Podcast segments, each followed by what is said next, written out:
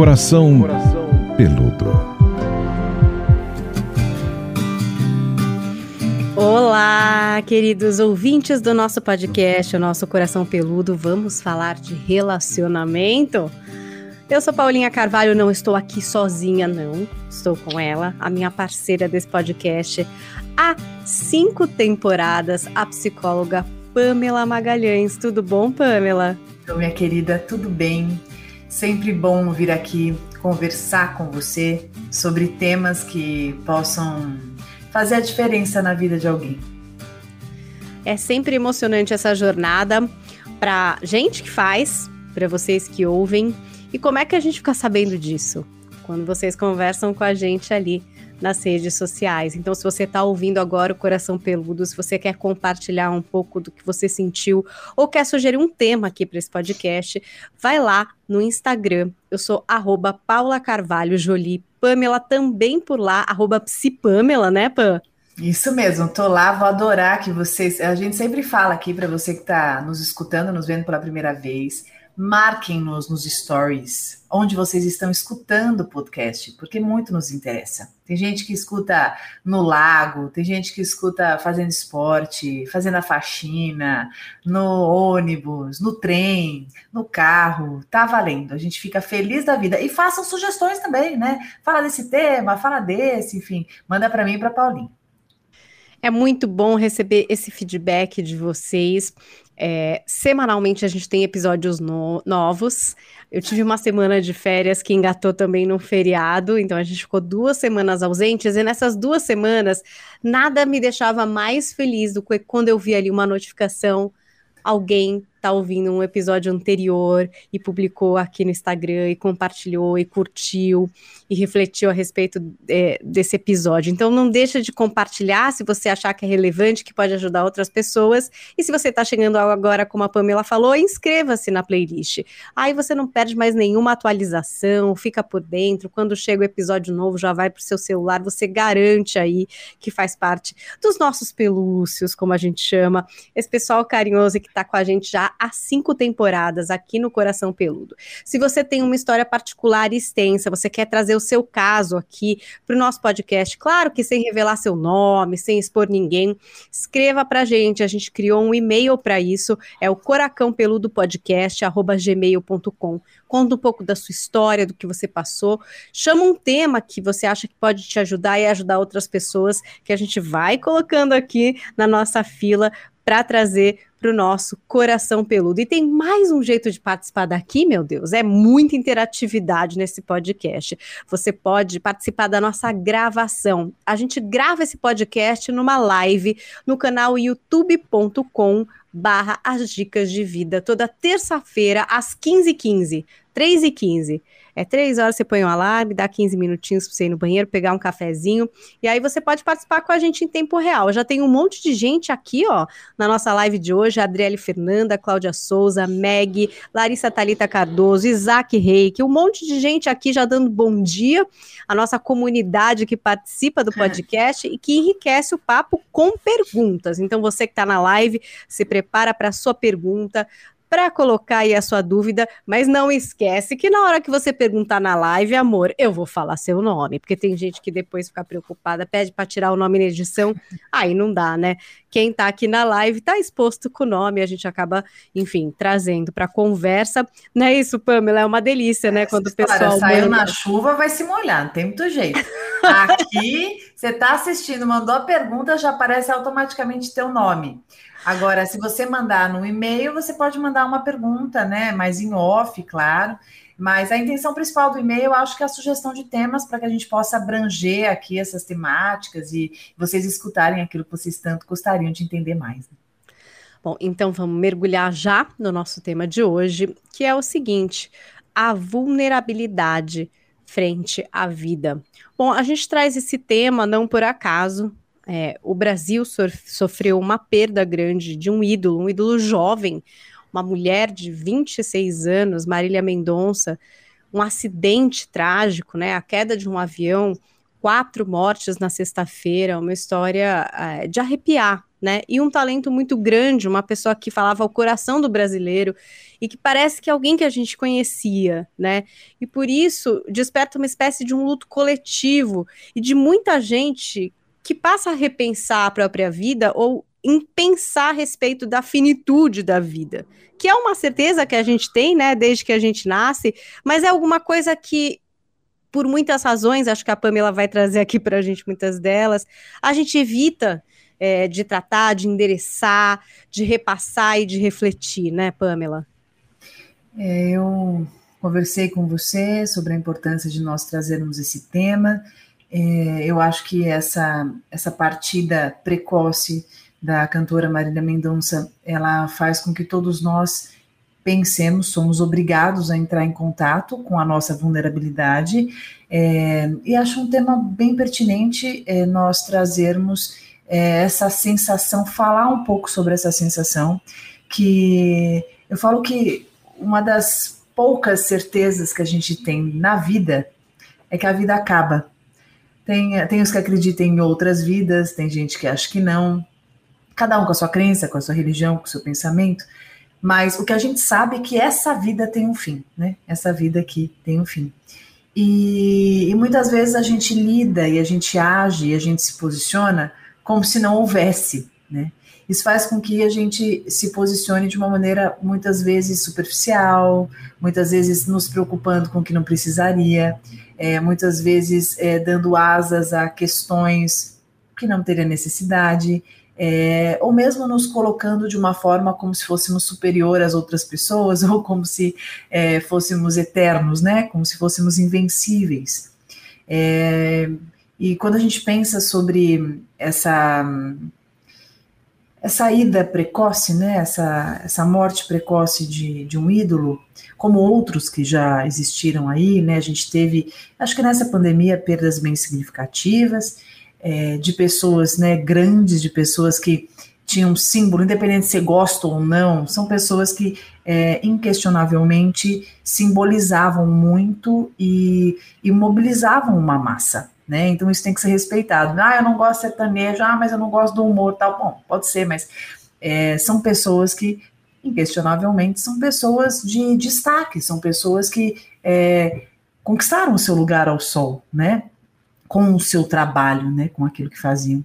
E todo ídolo tem carrega uma projeção da gente, né? Nós nós nos vemos ali.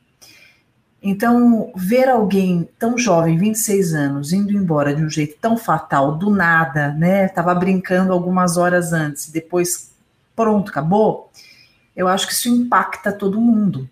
Faz a gente pensar como que estamos levando a nossa vida, que importância que estamos dando a tudo, às pequenas coisas, ao que há de mais simples, aos nossos afetos, ao que nos afeta, o nosso propósito de vida, os caminhos que estamos trilhando, os valores, né? Aquilo que estamos fazendo. Então, acho que vale a reflexão. É, por que, que a gente às vezes cria essa identificação com um ídolo? Porque às vezes parece mesmo que é próximo nosso, né? Parece que fala com a gente. Parece que é uma pessoa da nossa convivência, né? Por que que isso acontece? Eu penso que todo mundo precisa de inspiração. É, a gente vem ao mundo e os nossos primeiros ídolos deveriam ser os nossos cuidadores. É que às vezes eles nos frustram tanto, né? Às vezes eles são tão faltantes que a gente não consegue realizar. Mas aquele aquela pensando um pouco na linha psicanalítica, né? Aquela paixão, por exemplo, que o filho tem pela mãe, é reflexo da, do amor que ele vê que esse pai exerce, né? E, e o modelo acaba sendo justamente a, aquele pai ou aquela mãe que de repente ele percebe essa identificação, né? Então a identificação no sentido da, da inspiração é muito importante. Quando você vê uma pessoa, uma pessoa em ascensão, uma pessoa que conseguiu um espaço, uma pessoa que é clamada por muitos, uma pessoa que é reconhecida, e essa pessoa tem características que muitas vezes representam você, Isso é uma sensação muito gostosa. Eu não sei você, quando você pensa nos seus ídolos, que gostoso, né? Nossa, mas eu adoro, né? A gente estava até comentando esse fim de semana. É, ah, eu fui ver o show de fulano, né? Então, nossa, como essa pessoa, que delícia ver esse show, como mexeu comigo, porque foi uma pessoa que representou muito para mim, porque a gente coloca, nós projetamos muito dos nossos sonhos, das nossas idealizações, das nossas vontades, das nossas fantasias num ídolo, né? A gente até esquece que é de carne e osso. A gente vai ali idealizando um monte de coisa e projetando. Tanto que uma das maiores frustrações, a gente que trabalha bastante, você então, né, TV, rádio, eu também, nas minhas oportunidades, é, a gente pôde se encontrar com ídolos nossos, né? E muitas vezes nos frustramos, né? Tem hora que a gente fica, as raras vezes que a gente fala, caramba, é incrível isso mesmo, e outras não, a gente se frustra, por quê? Porque é um ser humano comum, né?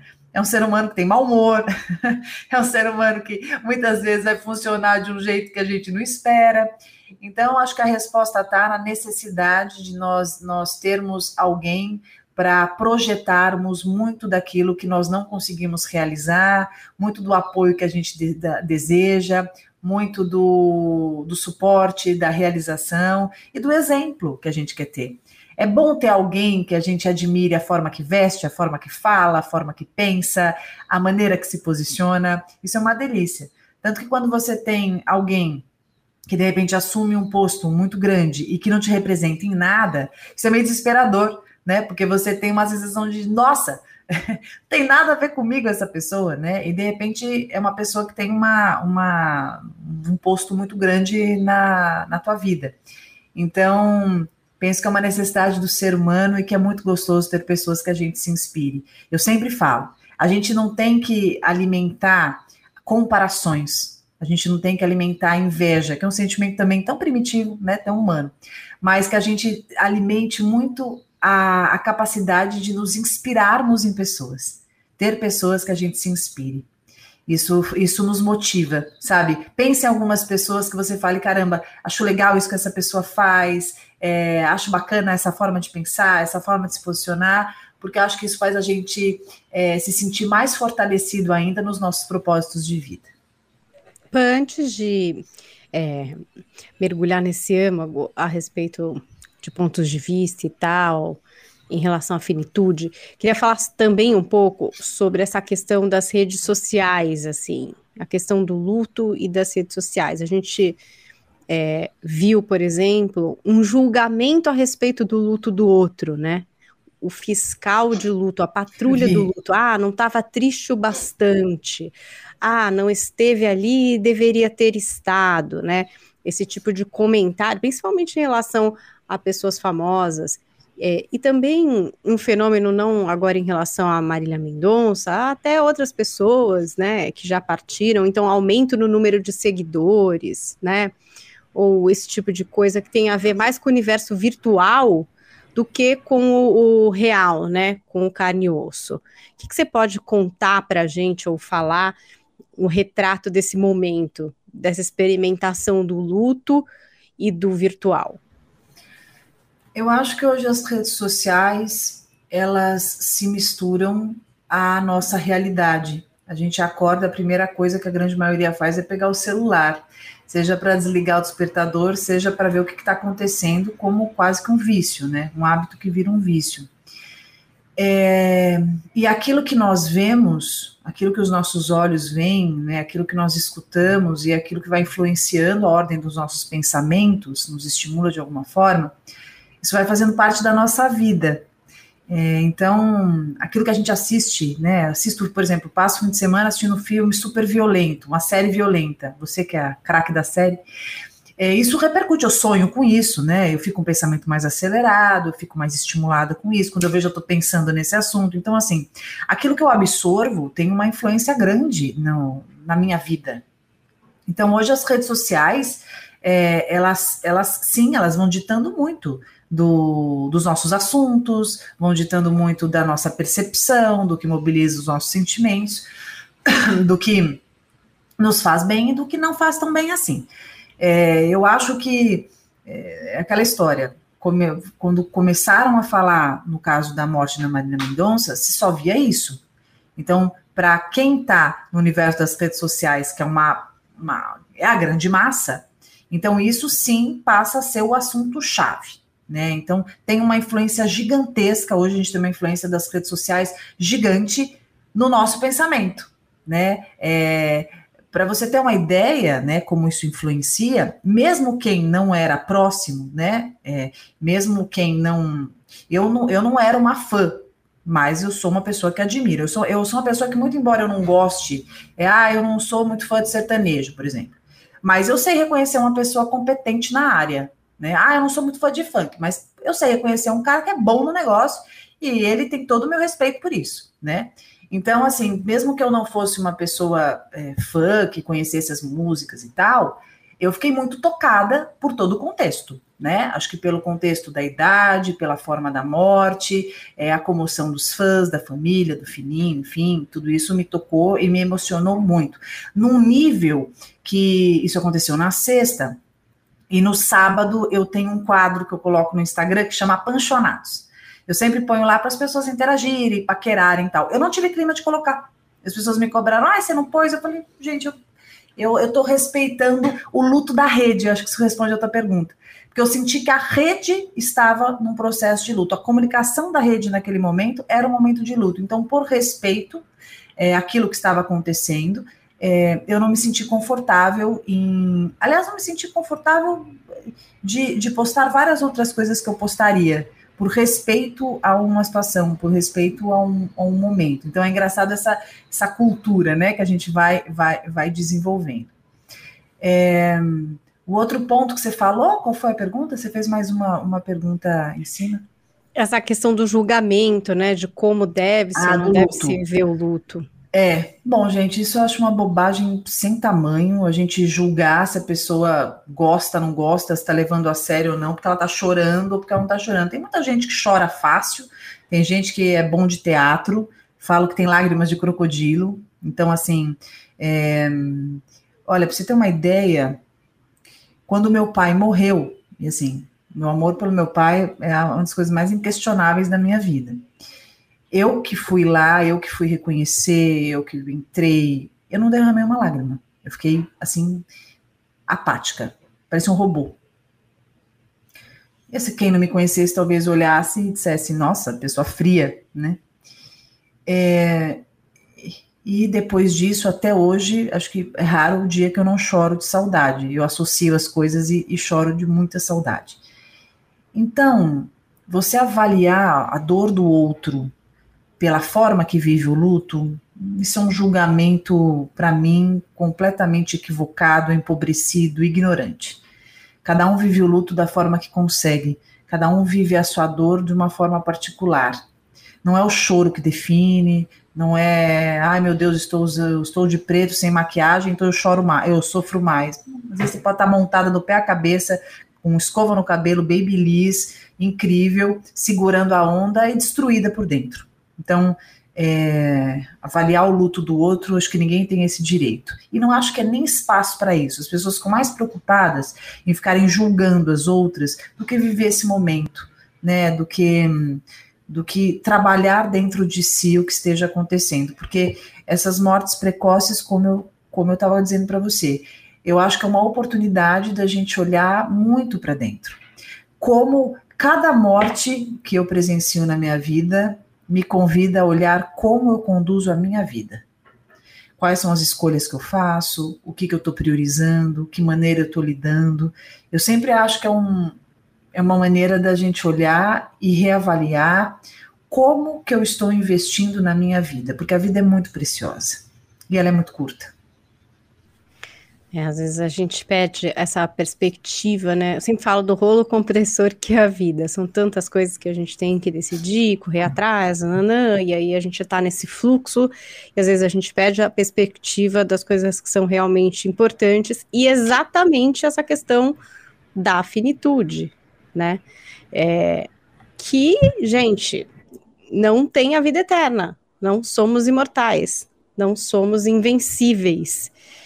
E eu vejo que às vezes a gente perde mesmo essa essa linha temporal, né? Como por exemplo, até numa coisa simples, a pessoa que não planeja a aposentadoria, um momento em que ela vai estar tá gente, é pela idade, entendeu? É o curso da vida. Mas às vezes a gente tá, né? Não, vamos lá, vamos produzir, vamos fazer aqui, vamos fazer. E é super bom você estar tá ativo. Mas tem coisas que, né, vai chegar uma hora, gente, é uma hora, é, é normal isso, né? É o curso da vida. A gente não quer pensar nisso muitas vezes. Você acha que a gente vive, Pamela, sem pensar nessa finitude? E por quê, né? Eu acho que a gente tem medo de tudo aquilo que a gente não controla. Eu acho que a gente tem medo de tudo aquilo que é misterioso, tudo aquilo que é enigmático. A morte é algo incontrolável. É, eu, eu, escutei durante muito tempo na minha vida é, situações assim: ah, você precisa se preparar para a morte do seu pai, você precisa se preparar. Será? Será que a gente se prepara? Como é se preparar? Como que é se preparar? Como que é? é a gente nunca está preparado. A gente conversou disso na época que meu pai faleceu. Você pode ter um, um pai, um vô, um bisavô de 98 anos, 100 anos. Está preparado? Você pode até entender racionalmente, ah, ele viu bastante, que maravilha. Mas teu coração entende isso? Teu coração quer mais. Teu coração quer o tempo inteiro. Quanto mais tempo você passa com alguém, mais tempo você quer estar com aquela pessoa, gente. Não, é, esse pensamento é, é, é, interessante quem fala de fora, mas vivendo, é, logicamente que uma morte acidental, uma morte fatal, um, um, acidente trágico, ele tem um agravante dessa fatalidade, né? É, é, é a, é a, pessoa ser arrancada, né? Eu acho que é, tem essa sensação. Mas mesmo a morte que é anunciada, você nunca sabe o momento, né? Então, é, eu falo que é, a pessoa ela vai morrendo aos poucos, mas o teu amor tá lá. Teu amor tá, tá acontecendo. Então, nós temos sim, é, claro que as pessoas que têm um componente mais racional no mecanismo, na forma de ser, pessoas mais frias, pessoas que têm a personalidade mais racionalizada, elas lidam melhor, elas transitam melhor. Isso não quer dizer que elas não, de novo, não quer dizer que elas não sofram, tá?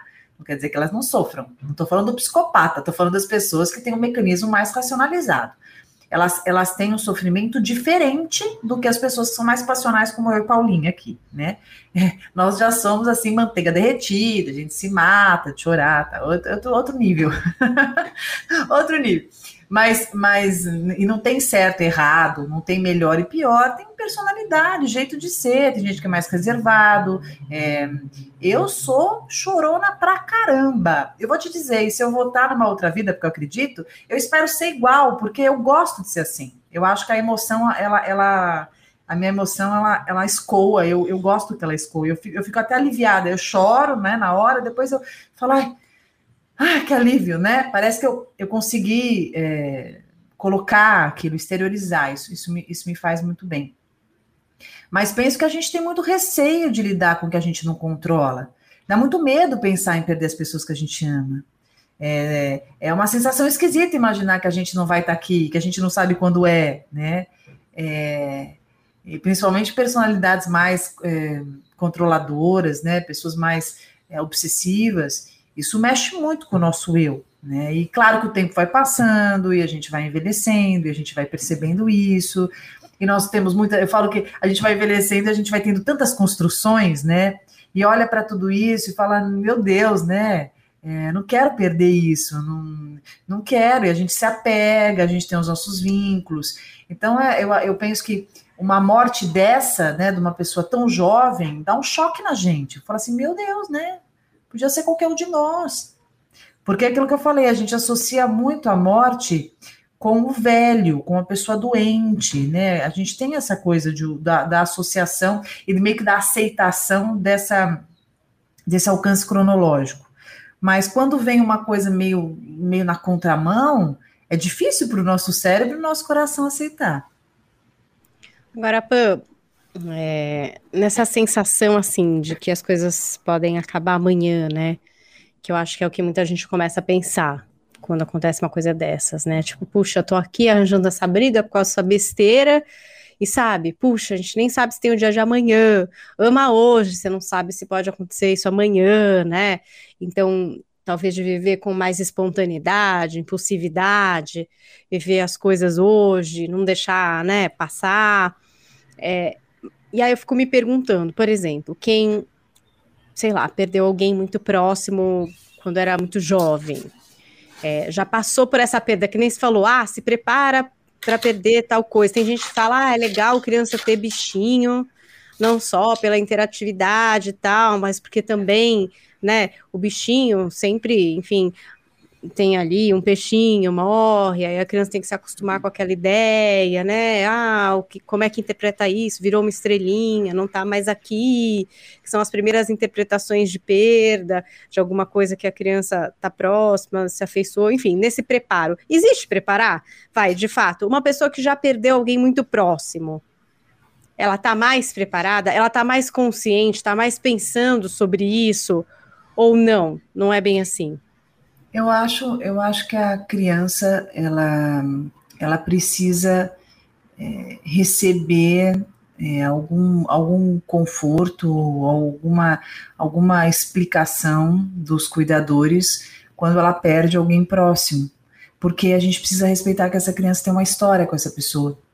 Então, o que é muito comum, falando um pouco do que é um, po um pouco mais é, natural né, no, no universo, as crianças perderem os avós, por exemplo, né? Então, você perder a sua avó, o seu avô, pessoa tão querida, que você tem carinho, que você está acostumada tal, e você não receber nenhuma explicação, é, eu não acho que isso é ser poupado. Eu acho que, é, obviamente, que você não vai conseguir falar da morte para uma criança como você fala para um adulto. Porque a criança não tem recurso para conseguir administrar isso, para absorver e para conseguir colocar isso em algum lugar. Ela vai ficar confusa, ela vai ficar ansiosa e desnecessariamente, né, até traumatizada. Mas é importante falar.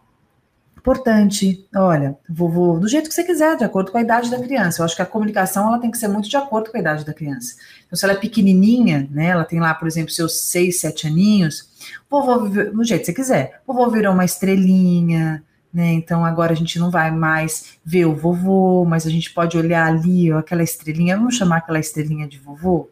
Toda vez que der saudade, a gente olha lá em cima e manda um beijinho pro vovô. Então a gente vai desenvolvendo formas também da criança entender que o vovô não está mais lá.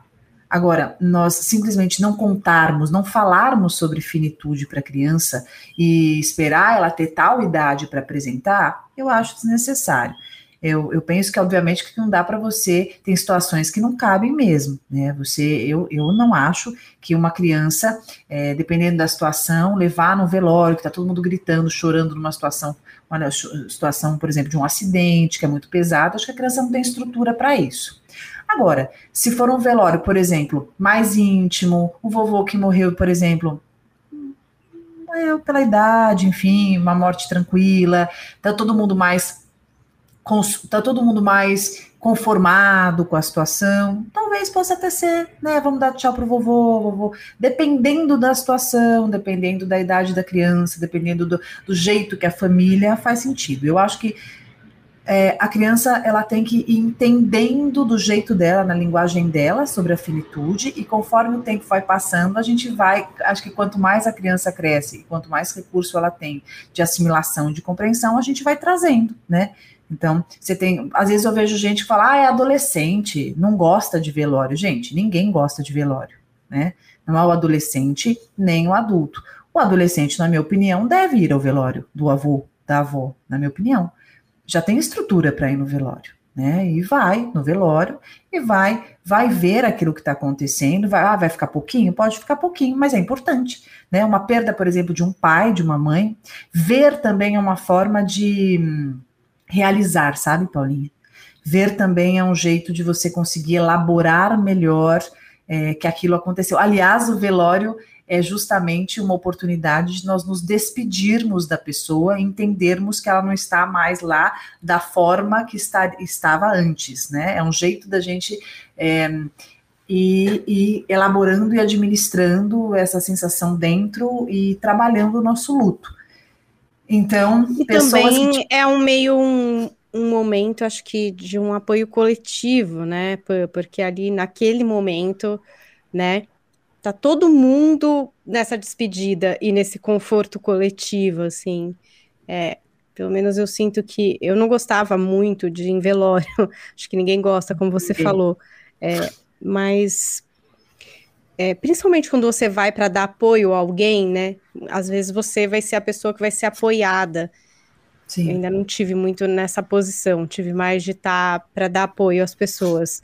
É, e, é, e é tão importante porque é aquele momento que todo mundo tira para exatamente fazer a mesma coisa, uhum. né? Eu sinto que, por exemplo, se uma pessoa que você ama muito você não tá, aí você vai ficar deslocado desse momento no tempo em que o conforto tá todo para isso, sabe? A gente tá aqui para se despedir, a gente está aqui para falar, para confortar, uhum. para uhum. receber os cumprimentos, e é um ritual mesmo, assim, como você disse, né? E para a criança, enfim, eu tive a experiência de perder o meu sogro e os meus filhos eram muito pequenos, então, enfim, falamos e tal, mas presencialmente eles não estiveram lá. E aí, muitas vezes, engraçado, né? Isso, como é que realiza que não tá mais, né? O meu filho demorou muito para realizar isso. Então, ele chegava, por exemplo, no sítio e falava: Cadê o vovô? É. Ele esquecia, tipo, que ele não tava mais, né? Porque hum. para ele acho que não teve essa consolidação desse momento em que ele olhou e falou: ele não vai estar tá mais, sabe? Então, em vários momentos, chegava a minha sogra, até a gente ficava meio assim, sabe? Que minha sogra é tão ótima que levava aquilo numa boa, mas ele falava: Ué, mas cadê o vovô? Hum. Mas assim, durante muito tempo, assim, se eu disser que foram seis meses em que, de repente, ele virava. Pois é, mas cadê o vovô? porque foi muito difícil para ele realizar. Então, acho que o velório não é esse momento legal, como você falou, mas é um momento de plena atenção. Assim, acho que às vezes eu entendo hoje como um ritual em que a gente espera um carinho, a gente se despede e a gente tira esse tempo, né, para dar atenção para isso, para essa despedida. É, tem uma cena na, no, no, no velório da Marília Mendonça que acho que a filha, não sei se é do Juliano, não sei de quem é, o Henrique, não sei agora, um dos dois, é, ele tá carregando no colo e ela dá tchau para Marília Mendonça, né? E isso é muito importante, sabe, esse movimento de tchau. Então, por exemplo, ele foi lá, ela falou, ó, tá, ela tá indo embora, tá despedindo, dá tchauzinho para ela, que ela tá indo embora. É, você não precisa ir tão a fundo na criança, sabe? É, claro que ela não consegue compreender com tanta destreza tudo aquilo, é algo muito novo, mas é, ela vai conseguindo fazer as ligas, né, conforme o tempo vai passando, ela vai lembrar, ela foi embora aquele dia, eu dei tchau para ela, então assim, é, aquilo vai, vai fazendo algum sentido dentro. É, quando você pergunta sobre as pessoas que sofreram mortes é, mais cedo na vida, se essas pessoas é, conseguem lidar melhor, eu acho que essas pessoas vão sendo mais familiarizadas sobre essa situação, né? Porque às vezes você tem pessoas que têm 50 anos, por exemplo, e que tiveram pouquíssimas perdas, né? Acontece, teve gente, tem gente que tem é, mãe e pai vivo, né? É lá, tá com 90, 100 anos e tá vivo. Então, é, quem não sofreu essas perdas de pessoas tão significativas cedo, é, talvez ainda não tenha experimentado esta dor, né? Esta dor que eu acho que é uma dor muito particular de quem realmente é, tem que se despedir de alguém que ama muito. E quanto eu penso que quanto, quanto mais nós, a gente vai vivendo isso, e não só diretamente, quando a gente, é, como você falou, se acompanha um amigo ou alguma pessoa querida e vai entendendo né, essa finitude, vai reconhecendo, é, vai saindo um pouco de um pensamento completamente alheio, né, de que somos invencíveis. Acho que a gente vai é, dando outro outro peso, sabe, para tudo, para tudo, para a maneira que a gente se coloca, é, para as bandeiras que a gente levanta, sabe? Para a forma que a gente po se porta. É, eu, eu, vejo que tantas coisas que as pessoas dão tanta importância é, são tão pequenas diante da imensidão, né? Que é isso. É, por isso que é um convite a repensar né, como você leva a vida, né? Já que essa vida é tão curta, levar essa vida tão pesada, de uma maneira tão estressante, tão negativa, será que vale realmente a pena? E aí essa pergunta, né, que eu acho que todo mundo se faz, no momento de perda, não só de um ídolo, enfim, mas de alguém que é próximo, se a gente vive dando importância para o que não importa, né? Então, essa história desse estresse diário, dessas pequenas brigas, dessas batalhas, às vezes completamente irrelevantes, que a gente escolhe travar, né? Isso que é louco, às vezes a gente está escolhendo essas coisas para a gente, sem perceber. É, você acha que muitas vezes a gente está E aí, aquele podcast aqui, né? Será que eu estou vivendo no piloto automático? Lembra que a gente gravou? Lembro, muito Acho bom. que vale a pena até você que chegou agora, que ainda não ouvi, volta hum. um pouquinho aqui nos episódios e ouve esse na íntegra. Mas você acha que muitas vezes a gente está mesmo, Pamela?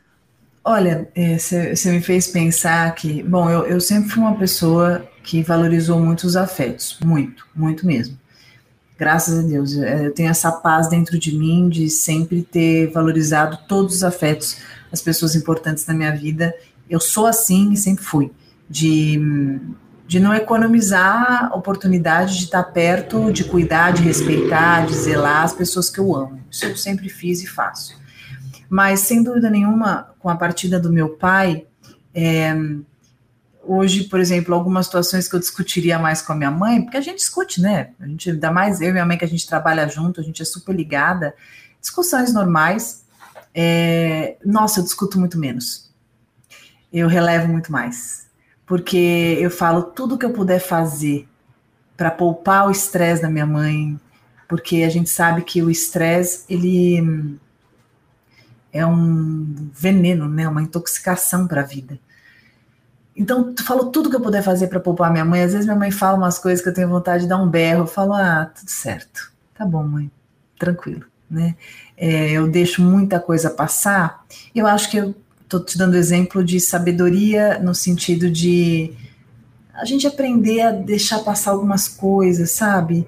É, começar a dar peso porque tem peso, se estressar menos, é, brigar menos, discutir menos, ser uma pessoa mais colaborativa em tudo. sei que às vezes parece que soa uma coisa assim tão, ai, nossa, que pegas, né, que papo, mas mas é fato, porque quanto mais você você se estressa, pesa, briga por besteira, fica pegando ponto, né? Passa às vezes dias e dias ruminando alguma coisa, ah, porque fulano falou, porque fulano fez, porque fulano disse, porque não convidou, porque não sei o quê será que isso tem tanta importância assim, né?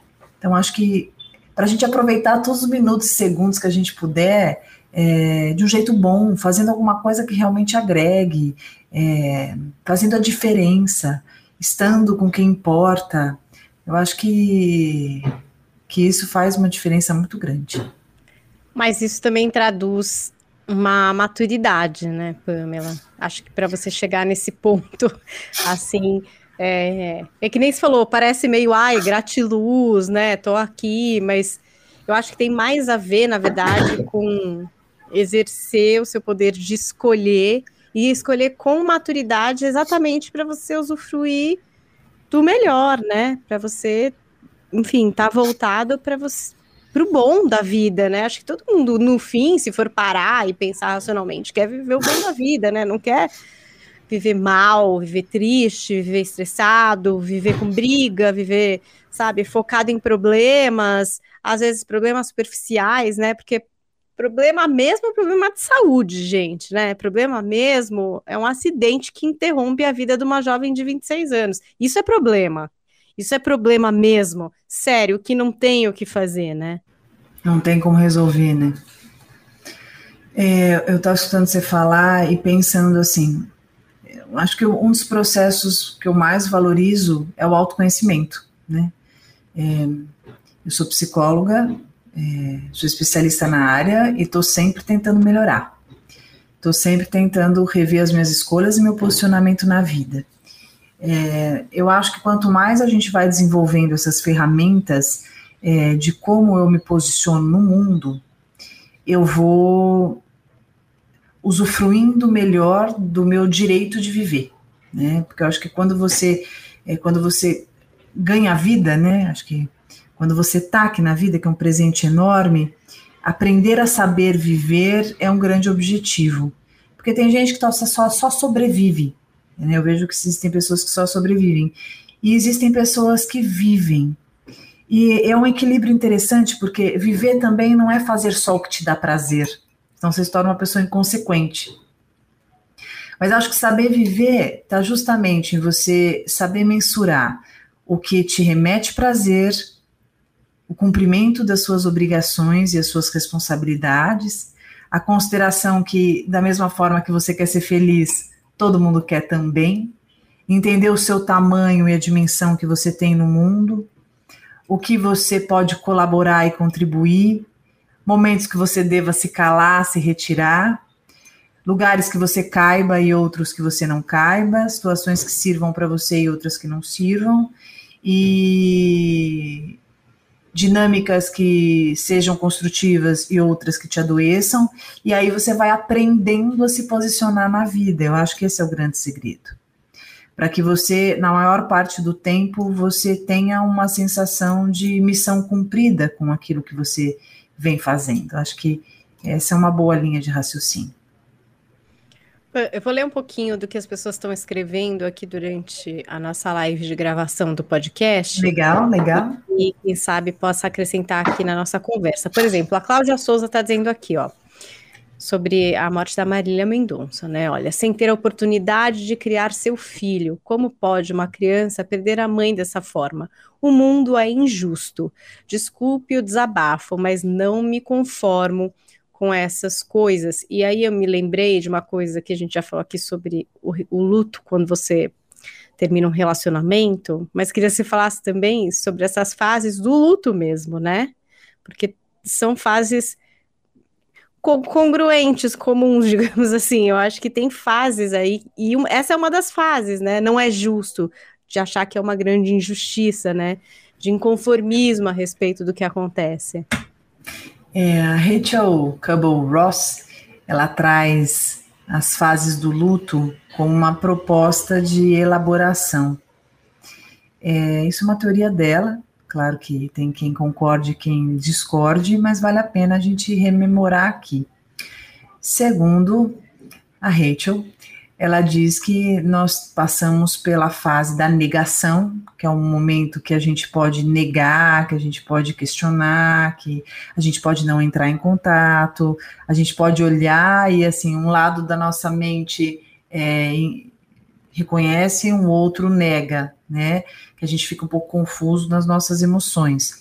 Essa negação ela pode durar um tempo gigante ou pode ser um tempo razoável. Não consigo mensurar o que seria, porque eu acho que cada processo é um processo, cada, cada situação mais grave ou menos grave vai repercutir numa dificuldade ou não do luto.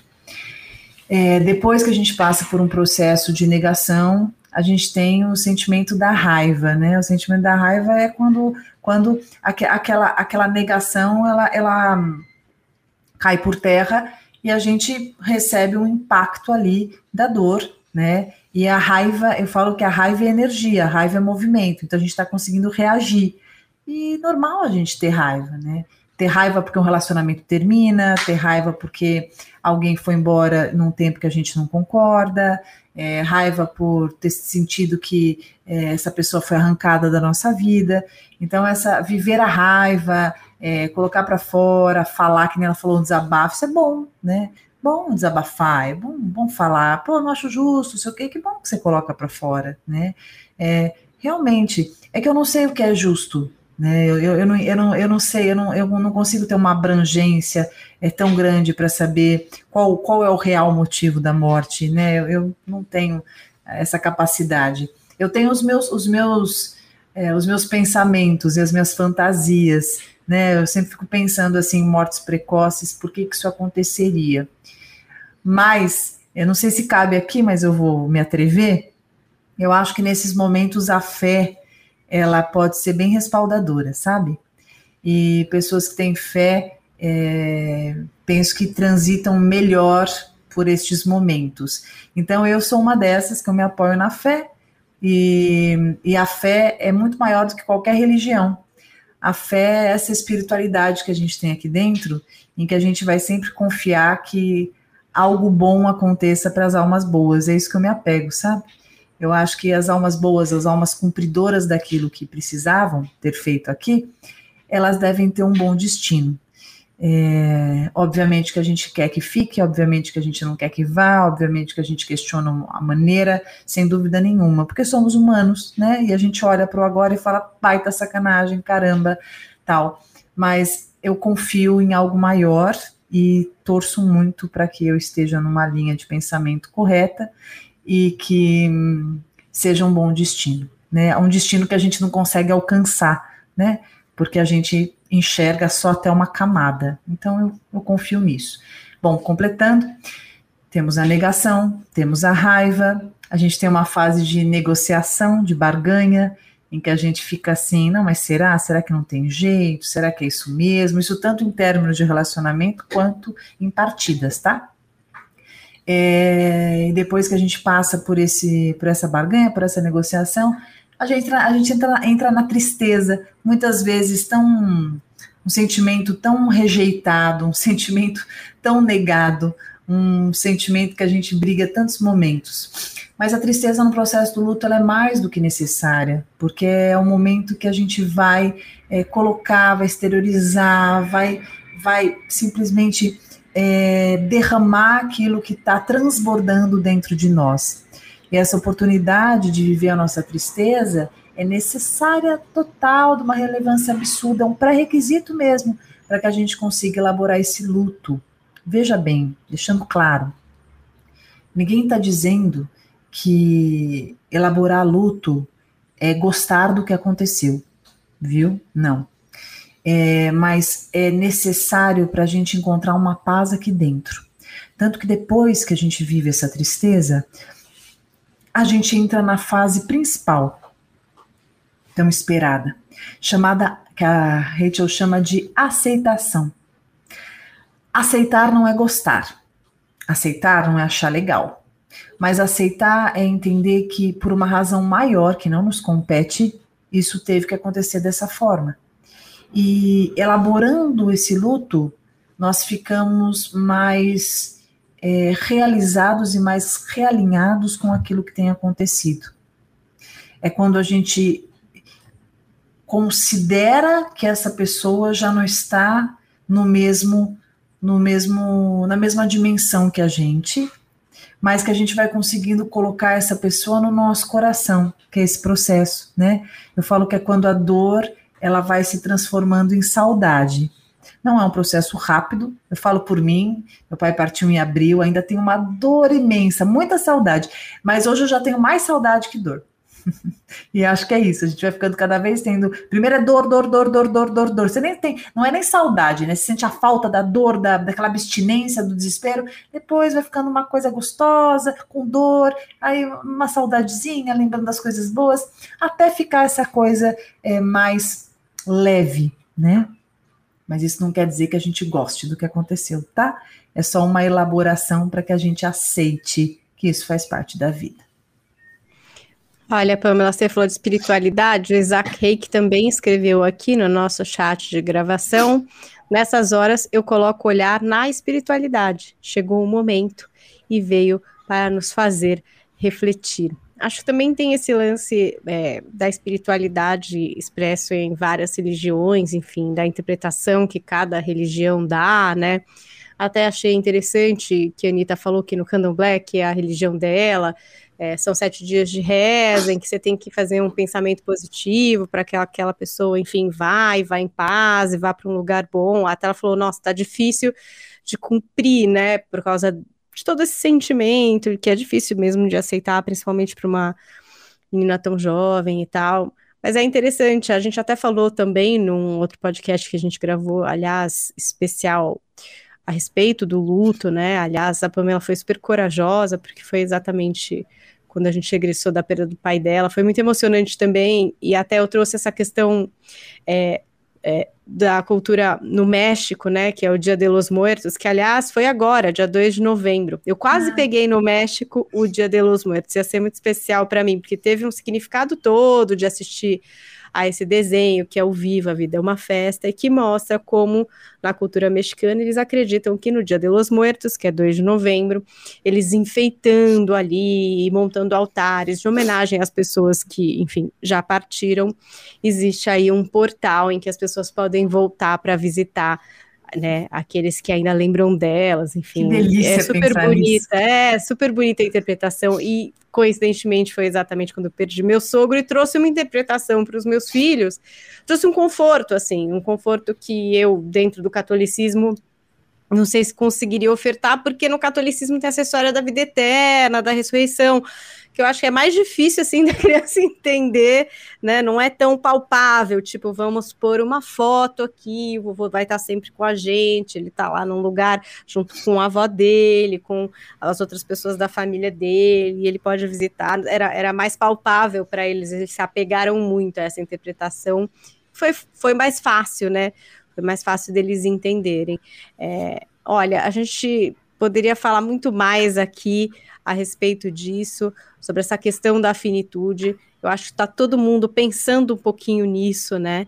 E, e, no quanto a nossa vida tem um prazo, que é uma certeza que a gente tem, mas que a gente evita de comentar e de pensar e de refletir. E vocês sabem que todo final de podcast a gente tem uma fala da Pamela que é aquele momento especial que eu já estou devendo para vocês montar uma playlist só com esses insights da Pamela e eu vou fazer isso para você que gosta do podcast poder ter esses insights é, de forma resumida para ouvir que nem mantra assim, que é o que eu quero fazer. E hoje a Pamela traz mais uma vez para vocês uma fala a respeito da nossa vulnerabilidade frente à vida. É com você, Pamela. A vulnerabilidade faz parte da vida. Permita-se ser vulnerável, permita-se sentir-se vulnerável.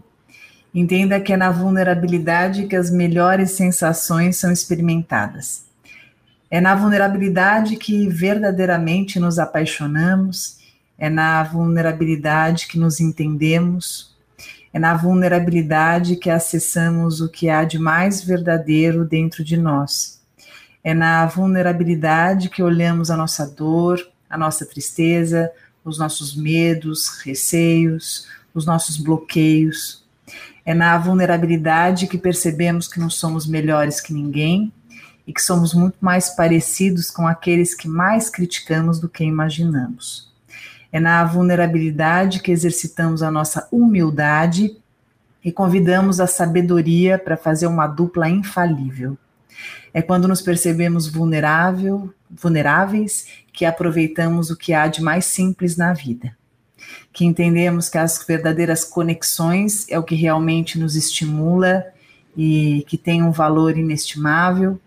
É na vulnerabilidade que percebemos o poder dos nossos afetos, é, ao percebemos que a finitude faz parte e que a vulnerabilidade está aí que vamos nos aproximando de pessoas que nos querem bem e que tantas vezes achamos que não temos tempo para elas.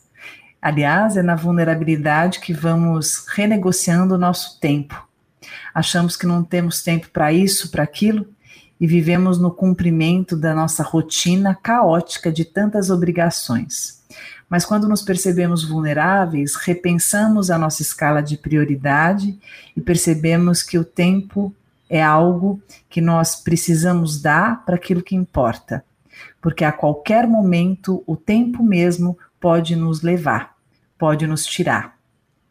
Então, enquanto achamos que temos algum controle utópico do tempo, nós podemos rever, fazer uma boa revisão do que colocamos aí no nosso dia a dia dizemos que não temos tempo para responder aquela mensagem, fazer aquela ligação, visitar o ente querido e nem pensar em ir naquele encontro ou fazer aquela viagem.